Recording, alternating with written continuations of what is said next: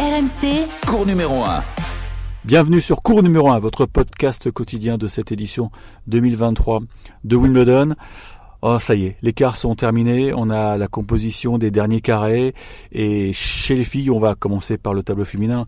Euh, il y a une information de taille. Elle est de taille, oui. Il y aura une nouvelle gagnante samedi euh, sur le gazon, sur le central, puisque la tenante du titre, Elena Rybakina, est tombée. Elle est tombée contre euh, celle qu'elle avait battue euh, l'an passé en finale Évidemment, je parle d'Once Jabber qui rêvait de cette revanche depuis près d'un an. Eh bien, cette revanche, elle l'a obtenue de brillante manière en 3-7, 6-7, 6-4, 6-1. Elle était folle de joie, euh, la Tunisienne, et on la comprend parce que euh, même si lors du petit discours d'après-match, euh, bah, elle aurait bien échangé la victoire de, l'an passé contre celle d'aujourd'hui. Évidemment, ça n'a pas la même saveur. Mais bon, elle est toujours en course pour aller chercher cette fameuse récompense. Mais attention, je voudrais quand même signaler que le 6-1 du troisième set peut-être traduit la petite forme de, de Ribakina. On n'a pas retrouvé la, fille qui survolait l'édition 2022. Alors c'est peut-être euh, ce fameux virus qu'elle a contacté à Roland Garros qui l'a empêché vraiment de se préparer correctement. Mais en tout cas, euh, c'est le charme des grands chelems. Hein. Il faut être présent euh, pendant 15 jours. Il faut pas connaître de jours sans. Et Ribakina, eh bien aujourd'hui, elle n'était pas assez forte pour contrer l'envie de, de. Sa motivation, elle est incroyable hein, à Onjabeur. Maintenant, elle a encore un, obstacle de taille à, gérer demain en demi-finale puisque va se présenter en face d'elle Arina Zabalenka qui est transformée depuis le début de l'année, depuis son titre à l'Open d'Australie. Et Zabalenka, on se dit qu'elle est tout à fait capable d'en empocher un deuxième. La manière dont elle a détruite euh, Madison Keys 6-2, 6-4 en seulement 1h29 en dit long. Elle est ultra puissante comme d'habitude et, et, en fait il n'y a que, que la subtilité peut-être de, de Jabber qui peut lui poser des problèmes. Et là, on peut lui faire confiance à la Tunisienne. Elle va, elle va user de, de toutes ses armes, de toutes ses variations et c'est sûrement la, la demi-finale la plus excitante euh, euh, demain jeudi parce que bon la première a, une belle histoire aussi entre Lina Svitolina bien sûr et, et Marketa Vondrousova. Lina Svitolina on en a longuement parlé hier euh, qui réussit un parcours fantastique. Rappelons qu'elle est wildcard, hein, elle avait été invitée par les, les organisateurs parce qu'elle n'avait pas le classement au moment du, du cut six semaines avant le, coup d'envoi de ce Championships. Vondrousova Svitolina c'est moins clinquant que Jabber Zabalenka. En tout cas si jamais euh, 11 Jabber prend le dessus sur euh, son adversaire demain, on aura assurément non seulement une nouvelle championne à Wimbledon, mais une nouvelle championne de Grand Chelem. Et ça, croyez-moi, dans la carrière d'une joueuse, évidemment, ça compte énormément. Donc voilà, ça c'est pour jeudi, des demi-finales quand même assez euh, alléchantes avec euh, l'inconnu. Est-ce que Zabalenka va pouvoir signer le, le doublé en 2023 et à ce moment-là s'emparer de la place de numéro 1 car c'est la deuxième information importante. En cas de victoire de la Bélarus demain, eh bien, elle va chipper la première place mondiale à, à Iga et là on se rend compte que la polonaise a perdu très gros en quart de finale. Elle est passée un petit peu à côté de son match contre Svitolina et donc elle peut faire un euh, coup double dans le mauvais sens, à savoir échec en quart et perte de la place de numéro mondial. Je m'avance peut-être, mais je suis pas sûr que les organisateurs, que les membres du All England Club verraient d'un bon oeil la présence de Zabalenka parce qu'on sait qu'elle est bélarusse. On sait que le samedi, il y a une présence royale lors de la cérémonie protocolaire et je suis pas sûr que dans la famille royale ou même dans le, les médias anglais, on verrait d'un bon oeil que un membre de la famille royale serre la main d'une Russe ou d'une Bélarusse. Voilà, on n'en est pas là. Enfin, en l'occurrence, une Bélarusse, puisqu'il n'y a plus de Russes dans, le tableau. Euh, on n'en est pas là, mais j'anticipe un peu le, la polémique si jamais Zabalenka euh, écarte 11 Jabber demain. Voilà, pour les filles, on passe aux garçons avec un, carré magique euh, assez incroyable, puisque on a que du lourd, hein, si je puis dire, que du top 10, que du CAC 40. On a le, le numéro 1, le numéro 2, le numéro 3, ce qui est très rare. Et évidemment, ça on le savait depuis euh, mardi, le numéro 8, Yannick Sinner. Alcaraz Rouneux, on, en attendait euh, beaucoup. On est un petit peu resté sur notre fin, 7-6, 6-4, 6-4 pour Carlos Alcaraz, qui a vraiment été inquiété que pendant 2-3 minutes, à savoir le premier jeu où il était extrêmement tendu, et il a même dû sauver une balle de break, mais ensuite, eh bien, il a toujours remporté ses, ses mises en jeu assez facilement.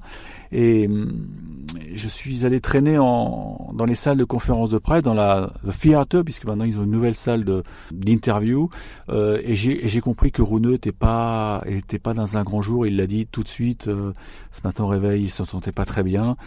Alors il n'a pas voulu euh, en dire plus. Est-ce que c'est un, un petit problème médical euh, Est-ce que c'est le stress qui l'a bouffé? Un peu comme en, quart de finale à Roland Garros, mais en tout cas, il était pas, il manquait d'énergie. Il l'a reconnu lui-même et il a jamais été vraiment en mesure de, de tenir la comparaison contre euh, un, Carlos Alcaraz qui, une fois de plus, a été euh, bondissant, très bon dans dans le petit jeu, très percutant avec son son coup droit. Ça, ça a suffi donc pour s'imposer en en 3-7 et il aura besoin de toute son énergie euh, vendredi pour essayer de, de contrer Danil Medvedev. Alors Medvedev Eubanks, ça a été un match assez dingue parce que Eubanks, euh, pendant quelques minutes, eh ben, il a entrevu le, le casse.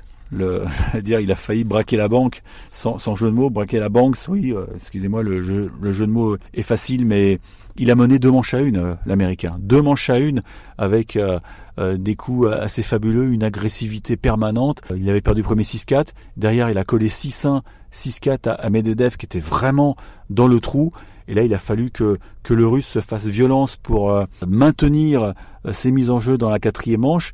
Il a voulu mettre la pression à son adversaire, mais non, ils ont dû arriver au tie-break. Et là, au tie-break, on s'est dit, si jamais Eubanks reste sur la même lignée, ça va le faire.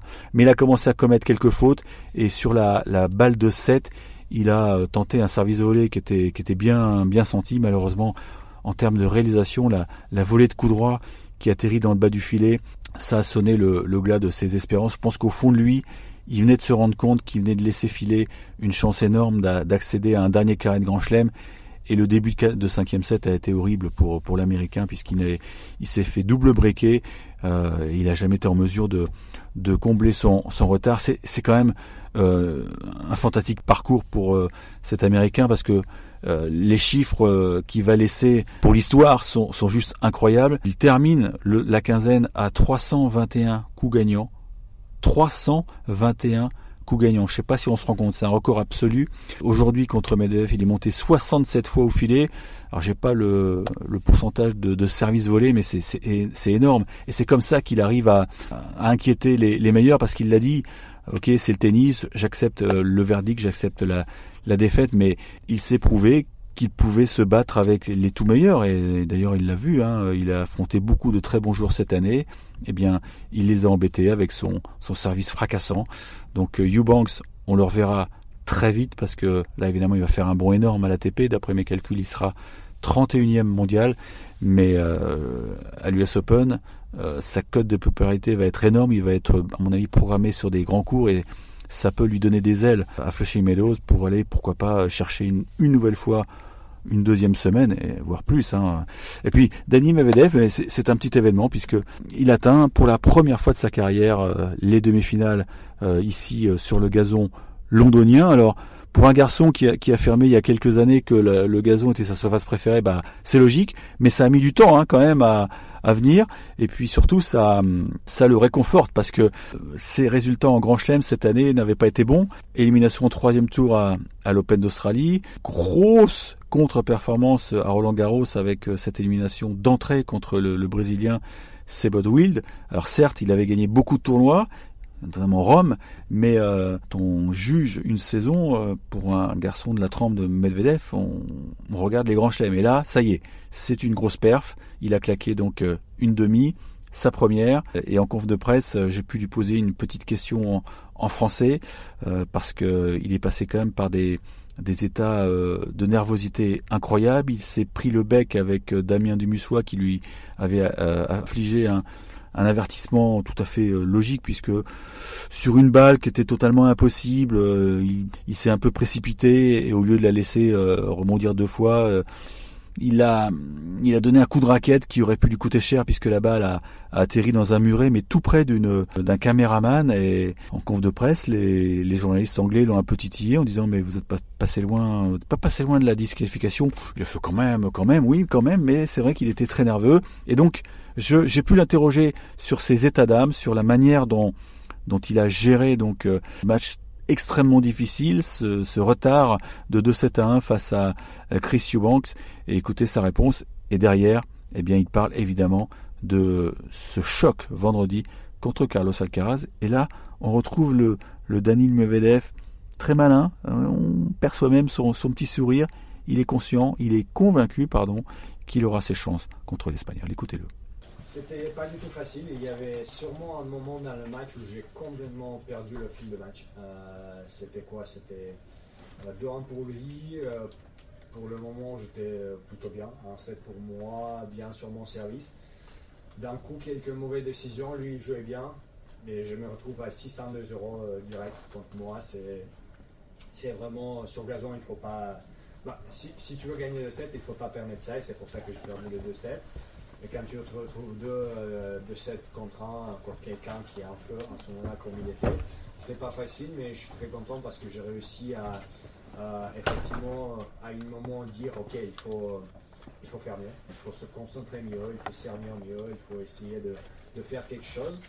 Et j'ai réussi, euh, et effectivement, entre guillemets, le tie-break le début du cinquième, il avait ce moment que moi j'avais au deuxième et troisième set. Carlos, euh, un joueur très fort. je ne peux, pas, peux pas forcément dire plus. Un joueur très fort, toujours jeune, mais déjà très mature. Euh, il a fait déjà beaucoup des, des grandes choses dans sa carrière, donc ça va être très intéressant. Euh, j'attends ce match et je vais essayer de jouer à 100%. Si je joue à 100%, j'ai mes possibilités. J'ai joué beaucoup de grands joueurs dans ma carrière. Voilà, Dani Medvedev, en français dans le texte, toujours aussi parfait, toujours aussi euh, sympathique, parce que il n'était pas obligé de le faire. Hein. Ici, il y a quand même un, cérémonial qui est assez strict dans le cadre des conférences de presse. On commence à le croiser souvent, Dani Medvedev, euh, et c'est vrai qu'il s'est prêté de bonne grâce à cet exercice en, français. Ça nous permet de mieux comprendre euh, ses états d'âme, parce que à un moment, il a failli perdre la tête. Et contre Alcaraz, il faudra qu'il soit très très calme, même si ce sera pas du tout le même match, parce qu'il prendra pas une vingtaine d'ace. Alcaraz, c'est un autre style. Et il va falloir qu'il soit évidemment vigilant, qu'il n'offre pas de balles faciles à, l'Espagnol, parce que la dernière fois qu'ils se sont joués, c'était à Indian Wells, 6-3, 6-2 pour euh, le, joueur de, Murcie. Mais euh, cet échec, euh, Medvedev l'avait déjà rayé, parce qu'il a dit là-bas c'était très très lent, je pouvais rien faire. Ici, au moins, les conditions sont, sont différentes. Il pourra avoir beaucoup plus de points gratuits sur sa mise en jeu. Le rebond est beaucoup plus bas. Donc, euh, il aborde, hein, vous l'avez, je pense que vous l'avez senti comme moi, il aborde ce, rendez-vous avec beaucoup d'optimisme. Il y a une finale de Schlem à aller chercher et on sait que Danil Medvedev est toujours présent dans les grands rendez-vous. Mais là, c'est quand même le challenge ultime d'aller chercher le numéro mondial, non pas sur ses terres, mais sur une terre totalement inconnue. Donc ça, rend cette affiche euh, assez euh, ouverte, euh, je trouve, beaucoup plus ouverte que le Djokovic Sinner, même si l'an passé l'Italien avait mené 2-7-0 avant de, de prendre plein fouet la, la réaction de Novak Djokovic, qui reste quand même l'immense favori quand on regarde la composition de ce carré final de cette édition 2023, où là, Souvent on dit qu'il y, a, des escrocs. Non, il n'y a pas d'escrocs. Hein. Je rappelle euh, les classements 1, 2, 3, 8. Voilà. C'est assez rare quand même dans un grand chelem d'avoir autant de, membres du top 10. Il y a toujours un intrus. Euh, là, il n'y en a pas. Il n'y en a pas et c'est pour ça qu'on va se régaler encore quelques jours sur le central, qui est pas encore trop abîmé parce qu'il le bichonne, hein, croyez-moi, je ne cesse de le dire dans ce podcast, mais j'ai la chance d'être euh, dans une cabine qui donne sur le central et, et on voit que, ouais, où ils la cajolent leur pelouse. C'est fini pour ce soir. Ciao ciao. On se retrouve très bientôt. Demain j'aurai une petite surprise, je vous en dis pas plus. Ciao ciao. RMC, cours numéro 1.